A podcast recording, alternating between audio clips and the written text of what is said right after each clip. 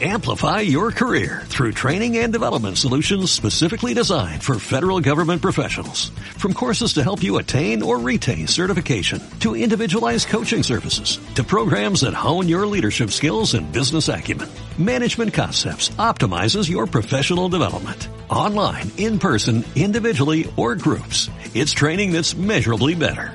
Learn more at managementconcepts.com. That's managementconcepts.com.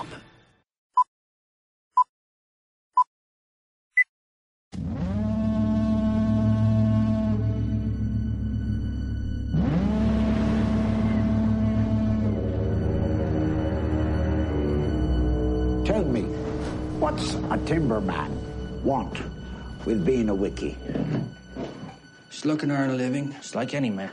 Starting new. On the run.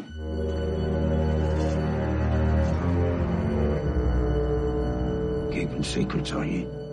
No, sir. Watch you spill your beans. Hola amigos de Contraplano, sean bienvenidos de vuelta a este su podcast de confianza que se enoja y que saca a relucir lo mejor y lo peor. Que no tiene miedo de si, si algo es feo, ¿no? Sí, donde no nos paga nadie, nosotros no promocionamos nada, ¿no? A menos que Netflix nos quiera dar, O que alguien nos quiera pagar. que alguien quiera ser su Sí. me- nuestro mecenas. A menos que quieren ahí impulsar nuestra labor, aquí estamos. Aquí estamos, aquí estamos para hablar bien del PRI y de otras cosas más. No, ¿Qué? Bueno, sean bienvenidos. del cine tal vez, pero Del no. cine. No, bueno, estamos aquí de nueva cuenta para platicar de una película, eh, de la segunda película del director Roger eh, Eggers. Eggers, sí, Robert. Robert, Robert Eggers. perdón, Robert Eggers, The Lighthouse, de, eh, pues bueno, estrenada en México este año, pero bueno, que evidentemente a nivel internacional ya había tenido un estreno en el año 2019. El año pasado salió en Morelia, creo, ¿no? Sí, estuvo en el festival. ajá, cuando vino justamente William Dafoe. Ajá, exactamente. Eh, y exactamente, William Dafoe y Robert Pattinson son dos de los bueno, son los protagonistas de la película. Los dos Los protagonistas. dos protagonistas de la película. Y pues, ¿qué onda? A ver, eh, comencemos este análisis eh, de, Bueno, de la cinta. antes de empezar el análisis, ¿no? La pregunta obligada. Sí. ¿Les gustó o no les gustó? Creo, creo que aquí unánimemente todos somos así fans, ¿no? Sí, o sea, quedamos cautivados al momento. Yo recuerdo que así pasaban los créditos al final y pensé que esto ya era un clásico instantáneo, me pareció así, uff, sublime. Sí, a mí también me gustó un montón. Estás... Ya la esperaba yo con mucha emoción. Ujú. O sea, desde que empecé a ver por ahí los anuncios de la 24 y cosas así, dije, sí, ya, ya, ya viene, ya. Y ya cuando la vi, no Eso, me decepcioné. Sí, ¿Qué es lo que me pasa, no? Generalmente con las... sí. las altas expectativas. Sí, no, pero esta sí quedó a la altura, Yo, ¿no? yo hasta cierto Sí. punto solo sabía que era muy buena, pero no, no sé, como que no sabía qué esperar, ¿no? No sabía como por qué, no, no alcanzaba a imaginar como la clase como de, de horror que se iba a manejar, ¿no? O la narrativa que iba a seguir, entonces me sentí un poco como que iba medio en blanco. Eh, vaya, pues habíamos visto todos The Witch y este, pues sabía que era muy distinta, entonces sí me sentía un poco ahí medio en tabla rasa y me sentía así perfectamente cautivado. Sí, igual yo, me gustó muchísimo. Me gustó mucho cuando la vi y yo la ponía eh, en comparación con el trabajo previo y decía, no, me gustó más The Witch, ¿no? Y con el pasar de los días me está pasando lo que usualmente eh, me ocurre cuando veo una buena película y que me deja marcado, es que no dejo de pensar en la película, ¿no? Y esto me está pasando mucho con el Lighthouse. Estoy recordando como muchas escenas, muchos momentos, ¿no? Me llegan flashazos en la película y digo, güey, sí, sí estuvo muy, muy chida. Ti- Tienes poder de, de quedarse realmente plasmado contigo, ¿no? Sales de ahí y te lo cabrón. llevas completamente. Sí, sí, sí, está muy, muy padre, ¿no? Y, y, y todo, ¿no? O sea, el guion, la fotografía es muy, muy bonita, ¿no? Eh, ¿De qué trata? Bueno, pues son dos marinos, bueno, sí, Dos, decir dos cuidadores de faro. Dos ¿no? O sea, que no, necesariamente tienen que ser marinos, pero Bueno, sí, sí, uno de era tomado como una... Un- ajá, es que Sí, uno de ellos sí, sí, Pero ¿no? pues sí, Bueno, digamos que ahí la profesión efectiva es la de cuidafaros. La de cuidafaros y eh, no, bueno, cuidarlo en sentido de Darle mantenimiento. de, Darle mantenimiento, ajá, exactamente. de ver ¿no? que tenga la función. Eh, dos personas están ahí aisladas, abandonadas, ¿no? Mm. Hasta el mes. Cuatro semanas. Sí, cuatro Sí, semanas. Es como que empiezan. Cuatro semanas, ¿no? Van a esperar a que este pues, vayan eh, por. Me parece que es una, una de estas personas, ¿no? Que la que. No sé si. Es que yo ya no entendí eso muy bien. Si van a ir por él para regresarlo a, a, a su lugar de origen Sí. o nada más para traerle suministros. No, a según salir yo, de ahí, ¿no? ajá, van para allá llevárselo. o sea, como que es el máximo que está ahí la gente cuidándolo un poco. Sí. Y bueno, pues estos mes. dos, ajá, en un mes, ¿no? Eh, pues esta convivencia entre dos personas eh, deviene en la locura, ¿no? Básicamente es la premisa de la película, ¿no? Ahora, ¿cómo llega en ese punto? De, Es lo de- de- interesante. ajá, deviene un poco ¿no? la locura por la situación misma de aislamiento y, y todo esto, esta locura. Y los fantasmas, ¿no? De los propios personajes. sí. El miedo, Pero, ¿no? ajá, el miedo justamente. como Claro. este, el miedo como eh, mecanismo de la locura, ¿no? Para llegar a ese punto, ¿no? Justo. Eh, no solamente un miedo eh, que sí eh, un, un miedo a la soledad, pues, sino a la convivencia con otra persona con la que no te sientes a gusto y un miedo que también parte, ¿no? Desde las mitologías que existen a través de los madrinos, ¿no? De- Sí, desde de- esta misma figura. Digo, la, la película está situada en faro. 1890, ¿no? Entonces, Sí, sí, también sí, sí. entender que están dibujados como hombres propios de su tiempo, Sí, que exacto. tienen temores, digo, vinculados al mar, a la mitología que ella menciona. Sí. Entonces, Sí, o a esta Eso condición termina- de, sí. De, de justamente perder la, la cordura, la razón por, por el tiempo Termina que está siendo no solo en un faro, ¿no? sino en el mar, ¿no? O Sí, sea, sí. en este confinamiento que supone, ¿no? En el que hay que buscar formas de mantenerse cuerdo y el alcohol Sí. parece ser una para muchos, ¿no? Entonces, en ese sentido, el personaje de Robert Pattinson, Pattinson primero se niega, ¿no? Como a eh, como que se quiere mantener muy estoico, muy como no, Sí. estoy aquí firme con mi razón y poco a poco empieza como a sucumbir por la Ajá. por la situación misma, por el contexto y mucho por el influjo de Willem Dafoe, ¿no? O sea, Sí. él es clave para así quebrarlo, ¿no? sí, Todo ¿no? esto. Ahora, ¿qué actuaciones, no? Sí. Creo yo que...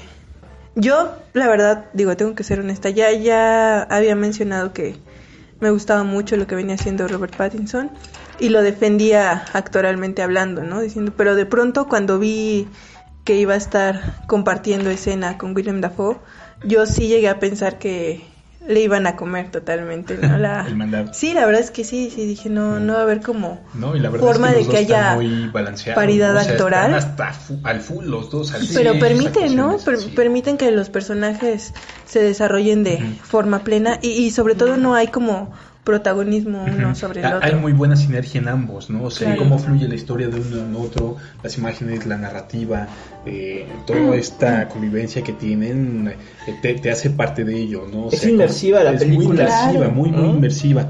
Y tiene, a mí me gusta mucho justamente esta parte de la imagen, estos altos contrastes de, de la noche ahí penumbral y ellos convivi- conviviendo un poco a fuerzas y luego el día así muy, muy claro, ¿no? O sea, y, y él haciendo estos trabajos eh, forzosos, ¿no? Que prácticamente lo tiene ahí como su esclavo, Willem Sí. Dafoe, mientras él está así como embrujado por, por la, La- la mística de la luz, ¿no? Sí, sí, sí. Eh, Es muy, muy padre. A mí me gustó mucho esa parte. eh, no lo sabía, pero tal vez debí eh, imaginarlo. Eh, que sí, mientras se iba desarrollando y esta forma de vida, el cómo le daban el mantenimiento al faro, lo que comen, lo que hacen, el relato de marinos que van diciendo, me parecía mucho justo a Herman Melville, ¿no? El autor de Moby Dick, que, Claro. que tiene una gran, una extensa literatura así sobre marinos. Eh, y vaya, pues ya al final sale ahí que, que toman mucho de, de él, ¿no? De sus relatos. Y eso lo hace Sí. como muy fidedigno, ¿no? Y al mismo tiempo creo que muy angustioso, como de...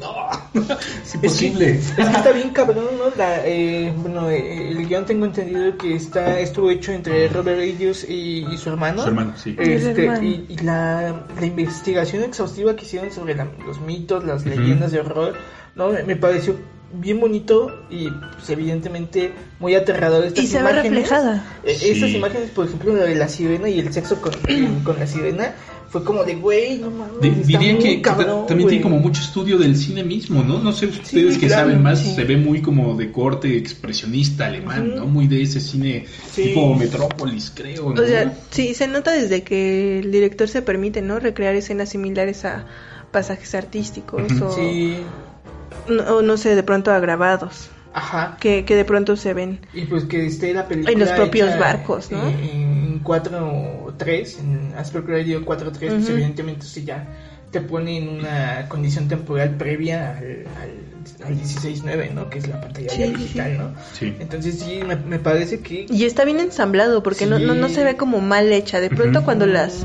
las películas recurren a ese tipo de, de tamaño, bueno, de métrica en, en grabación, se ve un poco defectuosa, por ahí parece hasta como recorte de periódico. Y, y esta no, hace que, bueno, la fotografía, es que es eso, el trabajo de fotografía lo rescata y hace que sí quede perfecta para pantalla grande también. Sí, ¿Cuál, cuál fue su momento favorito de la película? El mío fue cuando dos, ¿no? El, el sexo eh, con la sirena, ¿no? Porque yo nunca me hubiese imaginado algo así, ¿no? Sí. Este fue como muy nuevo para mí, ¿no? En esta mitología muy rosa que tengo sobre la sirena, ¿no? Ver algo así fue como de, ah, Sí. muy impactante. Y lo otro, pues es el grito, ¿no? Que da este Al Robert final, Pattinson al sí. final cuando ya, este, pues llega al punto, ¿no? De la luz. Es como de, no mames, está muy cabrón, ¿no? Es- ah, no sé, o sea, está como con lo mínimo, ¿no? O sea, Ajá. es verlo él como con una edición de luz, pero hay como que pesa mucho esa parte histriónica, ¿no? Sí. Mucho, mucho, mucho. Y pues vaya, el, el audio, que es lo poquito, esta como experimentación que, que tiene. A mí, igual hablando como en términos histriónicos, me, me gusta mucho y es como una parte cómica de la película. eh, cuando eh, después de que le dice que no le gusta su comida. Y, Ah. y este anatema que le lanza, güey, tan, tan- fue así, tan, este, tan pasional, tan... Desde la visera. Sí. Sí, este, cuando le dice, no, pues que te lleve Poseidón y todo esto, y le lanza todo este Oh, choro, sí. pero realmente con toda esa furia y con toda esta interpretación me pareció así, ah, muy magistral y un contraste muy, muy cagado cuando le dice, ah, está bien, sí me gusta. Siento que tiene estos momentos así, cumbre arriba, abajo. Pero fíjate ¿no? que ese chiste, bueno, en la sala que a mí me tocó verlo, estaba más o menos llena. Eh, yo así, yo igual me cagué, ¿no? De la risa cuando dice, no, sí, sí me gusta. Pero yo sentí que la gente como que no cachó la, la, la broma, Sí. precisamente porque prevenía de un... Sí, una de esta gravedad, de fuerza, ¿no? Sí, del ¿no? discurso. Brutal, ¿no? Estuvo muy chido ese momento. ¿El tuyo, amigo? El mío creo, bueno, hay varios. Sí. O sea, la primera es cuando descubre Robert Pattinson que el personaje de William Dafoe tiene más cosas ahí guardadas, ¿no? O sea, alimentos y tiene más reservas y provisiones. Porque entonces ahí es la primera pista, creo yo, de la locura de este personaje, ¿no? Y De ahí comienza entonces todo este embrollo paranoico también la- del otro lado. Sí. Y también, tal vez el que me gusta más, es cuando Robert Pattinson confiesa que no es él la persona que dice ser, ¿no? O sea, Sí. Que está usurpando el nombre de alguien a quien mató y por una tontería. Entonces, que también dice, bueno, pues es que, bueno, deja al espectador pensando en esta cuestión de que tampoco es un nombre tan cuerdo y cabal como hasta ese momento se había manejado, sino que también proviene de un acto todavía más grave que simplemente ser un loco común, ¿no? De que alardeas. Ya, ya estás hablando de un hombre que, A- Hasta que descubre quitó ¿no? la vida de alguien, que, ¿no? que el otro que William Dafoe mató a su También. segundo, ¿no? Sí. Sí. Entonces, Ajá. A, a mí me gusta mucho, por ejemplo, hacia el final cuando ya están así, eh, no sé, en conflicto, en, en batalla uno contra el otro, cuando este lo está enterrando vivo, vivo. semivivo, y luego que, que llega eh, contra él, bueno, desde que lo persigue con el hacha y todo eso, y cuando lo termina matando y sube como a destruir el faro, y la escena final, todo eso me parece así un clímax muy, muy este, bien elaborado, o sea, una construcción increíble. Toda la película creo que es este es, Es que- increíble ver que con cuatro actores nada más, como con recursos casi mínimos, pero con justamente una historia así muy muy bien hecha, pues tienes así una película pues eh, es que no, no, no es una película que tenga altibajos. Que, que eso es lo que luego ocurre con las demás. sí, sí, o sea, esta sí es una película que desde el principio coloca al espectador como en la punta que tú en lo que tú podrías pensar que es como la cosa máxima de la película y de ahí de vendría la conclusión. Y no, o sea, de hecho lo sostiene así, incluso termina en un punto alto, ¿no? No, no Sí. hay como un cierre que permita decir, ah, bueno, es que esto finalizó tranquilo o, o cada uno tuvo el merecido, Sí, no. no. Entonces creo yo que eso es también lo que la hace especial. Sí, totalmente. A, a mí uno de los, los o de las reflexiones que me quedo con la, con la película. Sé que evidentemente hay pistas que, que, nos indican, ¿no? Ustedes ya les mencionaron que esto no es así, pero eh, me- se me hace como bien divertido pensar en que estas dos personas, digamos, hablando ya, este, pues sí, en el contexto de la película y un poquito fuera de él, ¿no? Como son dos, dos personas que se están dedicando a un oficio, ¿no? Que es, eh, pues básicamente la reproductibilidad, ¿no? Es mecánico, ¿no? Hacer siempre lo mismo, Sí. lo mismo, lo mismo. Y como este supuesto ordenamiento de las cosas deviene, pues precisamente en una locura, ¿no? Siempre Ujú. estar de manera ordenada, ¿no? Y, siento que ahí hablan pues, mucho del contexto en el que vivimos, ¿no? Evidentemente todos tenemos un trabajo, todos vamos de un punto a otro y pues en, en algún punto siempre pues decidimos dejar un trabajo, dejar de hacer X cosa porque lo sentimos así, ¿no? Mecánico, ¿no? Y creo que esta película lo, lo entiende muy bien, ¿no? Está ahí como dentro de los sub- subtextos de la película, ¿no? Hablar de esta mecanicidad y reproductibilidad de las cosas como un síntoma de locura, ¿no? Que puede de- devenir en la locura. ¿no? Eso me parece bien padre de la película. Eh, Y no- bueno, no sé, a mí también me agradó un montón esta forma de abordar la desesperación.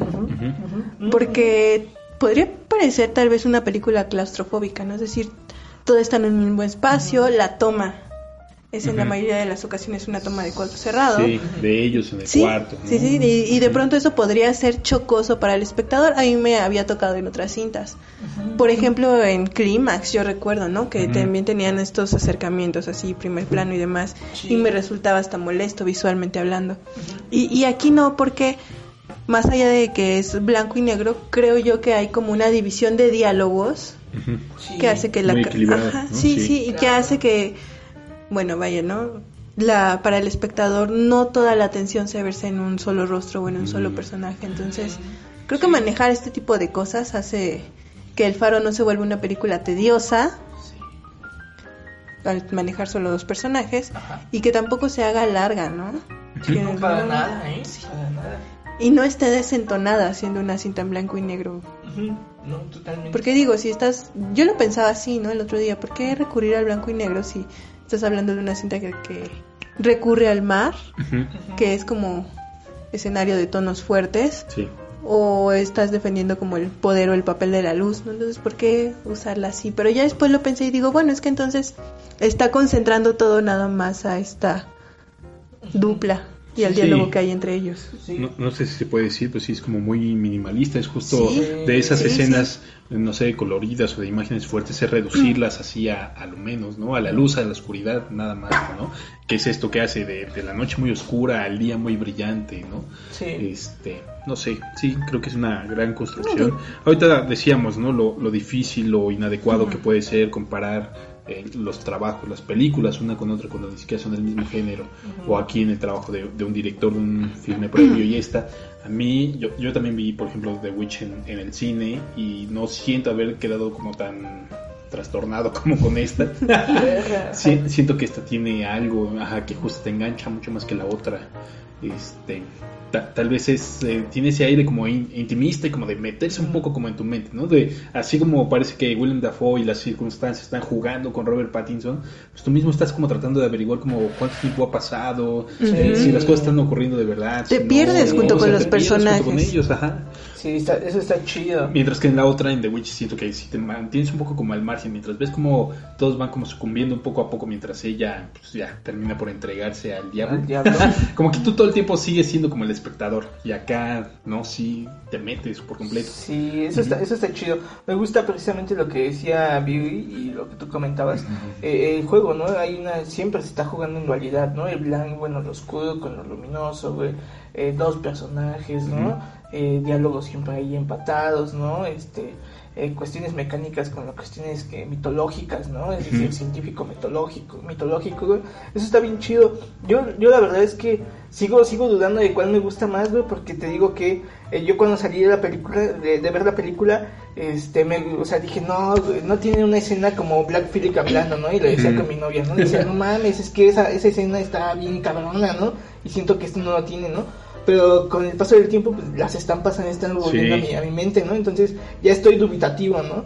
Pero como sea, sea una o sea otra la que me ha gustado más, este, pues la verdad es que es una película que sí o sí tienen que ver. La verdad es que yo, yo no me perdería una experiencia cinematográfica así Ujú. y verla en la pantalla más grande de su casa, ¿no? Si en algún momento se la encuentran en un este, ciclo de cine o en una casa de la Sí. cultura o algo así, véanla en la pantalla más grande que puedan, porque en verdad sí es inmersivo, ¿no? El, eh, el- el- la narrativa de la película, ¿no? Un tratamiento, ¿no? Como eh, precisamente, ¿no? Y desde, desde todo, ¿no? Desde la cabañita en donde están, tú estás ahí, ¿no? Enclaustrado y enclaustrado y enclaustrado.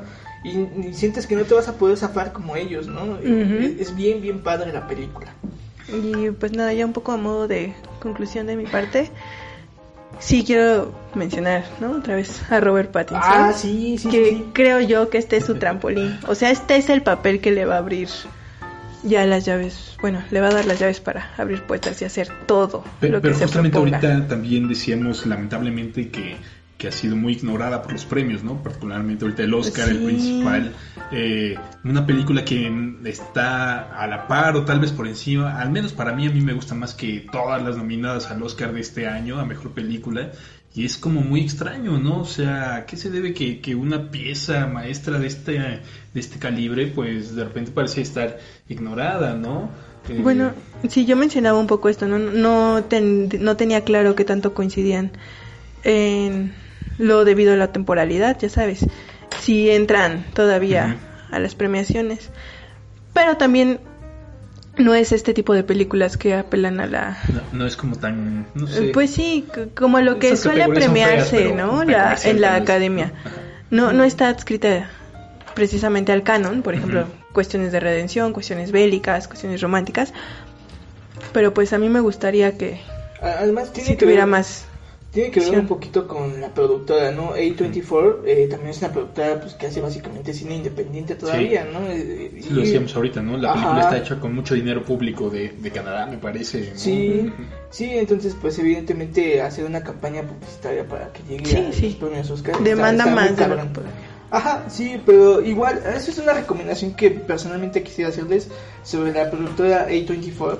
Si pueden ver películas de esta productora, hay unas muy buenas, pues Midsommar es de ellos. La ¿no? mayoría son garantía. Ajá, exacto. ¿Cuáles según, más? según yo recuerdo, este, Under the Skin, eh, no me acuerdo si Climax, eh, una que no llegó a, a pantallas, pero ya está en iTunes, es este, The Last Black Man in San, in San Francisco, que también es una joya. Si vieron de Florida Project, también es de ellos. No sé, hay un buen de películas de A24 que la verdad sí son una chingonería, ¿eh? están haciendo cosas bien, bien padres. Otras no tanto, no voy a decir que todas están buenas, pero en su mayoría yo creo que de su catálogo un 70%. Ex Machina también. Ajá, también. Sí. ¿no? The Lobster. creo The que- Lobster. Ah, sí, Sí, The Lobster. o sea, sí traen... Sí. Pura de culto. Ujú, pero- Bueno, sí, sí, o sea, sí, traen sí, sí. buenas cosas, ¿no? Sí, son- Vale la pena. Es una muy buena productora. Este, y lo padre de sus películas es que usualmente llegan, llegan a torre a la legalidad muy rápido porque tienen un convenio, el año pasado hicieron un convenio con iTunes para estrenar sus películas en esa plataforma lo más antes posible. Entonces, en, casi casi Sí, en cuanto llegan ahí ahí, es fácil jalarlas, pues ¿no? ya, Sí. ¿no? Ujú. Entonces está bien corto, ¿no? Entonces, si pueden, si pueden ver The Last Black Man en San Francisco, es una película bien bonita, bien, bien bonita en cuanto a fotografía. Yo la verdad es que sí la recomiendo muchísimo.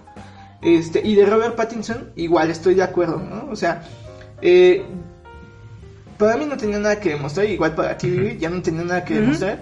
Está, Pero que- todavía está muy cuestionado, ¿eh? Sí, está muy cuestionado sobre. Pero está cuestionado por el papel de Batman, ¿no? O sea, pero a Batman nadie, nadie lo cuestionaba, todos decían es un mal actor, ta, ta, ta, ¿no? Ahora que va a interpretar a Batman, todos piensan en su calidad actoral. Sí. Cuestión que, pues, evidentemente, se queda aclarada si ustedes han visto The Lighthouse, se han visto Cosmopolis, se han High visto Life. High Life, High Life. se han Sí. visto La Ciudad Perdida de Z. O sea, esas películas ya, o sea, Robert Pattinson ahí ya es, es prueba de que es un muy buen actor. Bueno, pero bueno. ah, ah, Ya está a gran nivel. Sí. Ya, ya no... Ah, Yo, yo quisiera hacer un comentario curioso que recuerdo que siempre es una discusión, ¿no? Al mismo tiempo que para, para la banda ñoña, para la banda geek, siempre quién va a interpretar a sus personajes de, de revistas, de cómics. y, y vaya, ¿no? Pues por eso es el escándalo de si Robert Pattinson va a ser Batman o no. Sí. Pero también siempre ha, ha habido mucha curiosidad en quién debe interpretar al Joker. Y también siempre es algo ahí, ¿no? Una discusión. Yo recuerdo que durante mucho tiempo también mucha gente decía que Willem Dafoe hubiera sido un gran Joker, Joker, ¿no? Mm. Ahorita verlos ahí juntos eh, casi se prestaba como ver a un Tú lo decías Wayne lo decías en sí, este, yo prácticamente lo veía ahí. ahora que, que Willem Dafoe tuvo la oportunidad de venir y este, a Morelia, uno de mis amigos habló con él dos minutos, yo le dije, güey, pregúntale eso, pregúntale si quiere ser Joker y enfrentarse a Robert Pattinson con quien ya compartió escena, ¿no? Pero pues no se pudo. Pero este...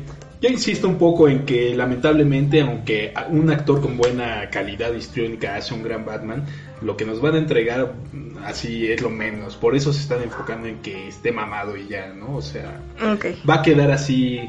Por más buen actor que es, le van a dar algo con lo cual va a quedar eso de lado. Realmente no va a importar si es buen actor o no para ser Batman en esta ocasión, creo yo. O sea, ¿estás diciendo que la película va a ser X, no sea mala? ¿Es Siento, siento un poco así. Ah, ok. que, que no va a importar realmente que Robert Pattinson sea bueno o no. Claro. Porque La- siento que va a ser un producto Genérico. Mediano. genérico, ajá, mediano, no va a tener esta calidad de guion que Ah, tiene claro. Lighthouse, que Ok, tuvo no, sí, sí, claro. que lo ponen a él a prueba, ¿no? O que lo ponen a él a demostrar justamente, o que, que lo dejan explotar esa habilidad, ¿no? Siento que va a ser algo muy plástico y muy eh, artificial, muy, no sé. Bueno. Ya veremos Pues véanla, salga, pero sí. Bueno, pues sí, entonces vean The Lighthouse, coméntenos si les gustó, si no les gustó, eh, qué otra recomendación nos dan también ustedes, eh, comentarios, lo que ustedes quieran, todo a través de eh, nuestro Twitter, arroba contraplano-mx, y ya saben que estamos en los canales en donde se puede, nos pueden escuchar y se pueden suscribir y puedes descargar los podcasts. En YouTube como Contraplano, iTunes, Spotify, iBox y iHeartRadio. Igual Contraplano, ustedes nos buscan, se suscriben y pueden descargar todos los episodios y nos pueden escuchar en cualquier este tiempo y espacio que ustedes gusten, ¿va? Entonces esperamos sus comentarios. Eh, en la cuestión de iTunes, este, califiquen para que vaya aumentando la visibilidad de este podcast en las plataformas y pues nada, estamos en contacto. Nos vemos. Nos vemos.